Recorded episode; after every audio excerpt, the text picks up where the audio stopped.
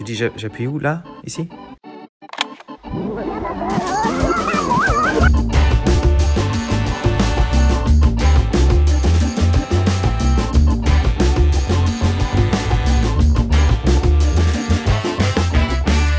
Les frangins sont pas tous gâteux, mais il y en a. Salut à toi, auditrice et auditeur de l'Internet. Oui, je suis franc-maçon. Voilà, le mot est lâché, mon secret est révélé au grand jour. Bon, et puis après, c'est tout? Si comme le disait Jacques Chirac, Satan touche une sans faire bouger l'autre, eh bien tu as raison. La franc-maçonnerie. Ah, elle continue de faire couler des litres d'encre dans les salons extrémo-complotistes, mais au fond, de l'intérieur, pour y avoir traîné mon tablier pendant déjà 12 ans, je peux t'affirmer qu'il n'y a vraiment pas de quoi trembler. Les frangins sont pas tous gâteux, mais on en a quand même quelques-uns qui ont besoin d'un audio check à chaque début de tenue pour ajuster leur appareil auditif. Alors, bon, de là à penser qu'ils vont prendre le contrôle du monde, hein, faut pas. Y a, y a du chemin. Non, moi je suis jeune, plein d'entrain, de fraîcheur. La pandémie a définitivement eu un impact sur ma silhouette et j'ai définitivement adopté le look je travaille de la maison. C'est d'ailleurs pour cela que j'ai choisi un podcast. La voix, elle, n'a pas changé.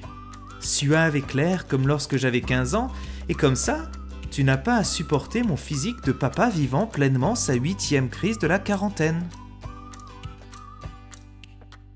Alors voilà, un nouveau podcast arrive, encombrant encore un peu plus tes plateformes d'écoute favorites, les Spotify, Apple et autres qui regorgent déjà de centaines d'émissions de qualité. Là, je t'entends déjà venir.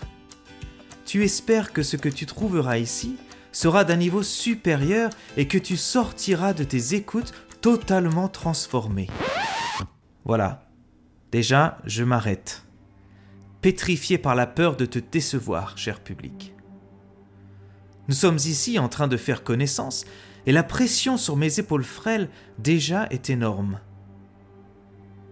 Je me souviens de l'orateur de ma loge qui, le jour de mon passage au degré de compagnon, degré qui nous donne enfin le droit de prendre la parole en loge après une année à subir le silence de l'apprenti, m'avait rappelé gentiment mais fermement que si le silence était plus beau que ce que je voulais dire, alors je ferais mieux de me taire. Tu admettras que c'est pas très engageant, mais c'est vrai. On peut s'interroger ensemble d'ailleurs. Doit-on avoir quelque chose d'intéressant à dire pour faire un podcast? C'est sans doute mieux, mais pas forcément nécessaire. Je veux dire, si cela me permet, moi, de m'adonner à une activité qui me plaît et m'entraîne à respecter une certaine rigueur, alors mis à part les saignements que mes mots risquent de provoquer dans tes oreilles, il n'y a sans doute pas de réel danger à m'imaginer peupler quelques recoins de la toile de mes propos futiles. Mais si je dis une bêtise, que je me trompe, qu'est-ce qui va se passer? Est-ce que le monde va s'organiser pour me renvoyer à la figure mon erreur et ma médiocrité? Lorsque je me promène de site en site, de commentaire en commentaire, une large partie de ce que j'y trouve est constituée de vociférations creuses de pseudo-experts autoproclamés qui se prennent tantôt pour des critiques de cinéma, se prennent tantôt pour des journalistes politiques ou des philosophes, et se prennent le chou le reste du temps. Ils parlent, parlent, répondent à tous, ont un avis sur tout, et mettent leur point de vue au même niveau que celui de grands savants ou de vrais experts, sous couvert qu'Internet représente un lieu de liberté d'expression. Internet devient surtout un lieu de confusion, où les égaux se chauffent à blanc en moins de temps qu'il n'en faut pour regarder un TikTok, où les mensonges s'auto-nourrissent, où les complots affluent et où la rigueur intellectuelle se dilue dans une masse de bêtises et d'erreurs. Comment trouver sa place au milieu de tout ce souk? Je ne veux pas être dans cette catégorie d'experts charlatans qui croient avoir quelque chose d'intelligent à dire sur tous les sujets. Mais je ne prétends pas non plus pouvoir en être en dehors. Après tout, Je n'ai moi non plus pas de diplôme de journaliste, je ne comprends pas grand-chose à la politique, à l'économie, à la science ou à la philosophie. Peut-être devrais-je arrêter tout de suite, sous peur de possibles représailles. Existe-t-il un permis de podcaster que je devrais peut-être passer avant de me lancer? Personne ne devrait avoir peur de prendre la parole.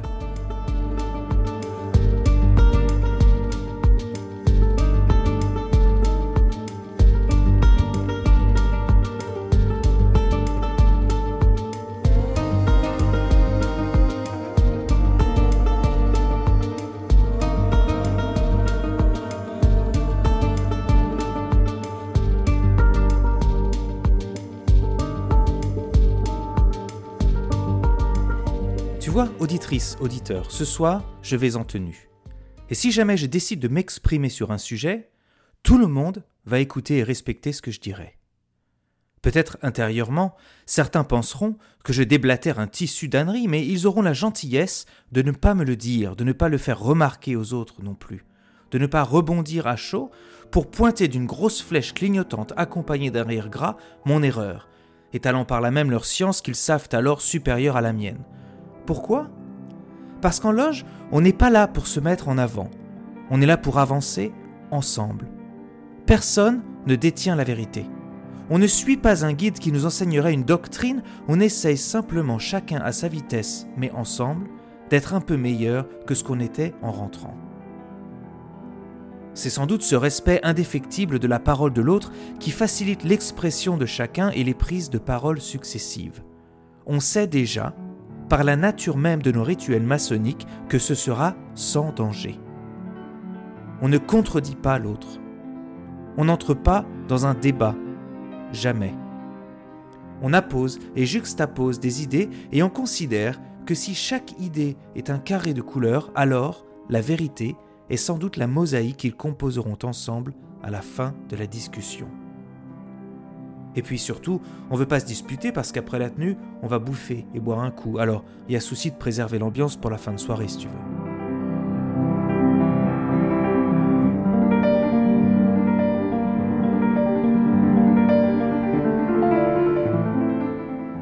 Je me rends compte que j'en suis à l'épisode numéro 1 de ce podcast et déjà, je te révèle les secrets de la franc-maçonnerie. À ce rythme-là, je vais me faire virer de ma loge avant la fin du troisième, c'est sûr.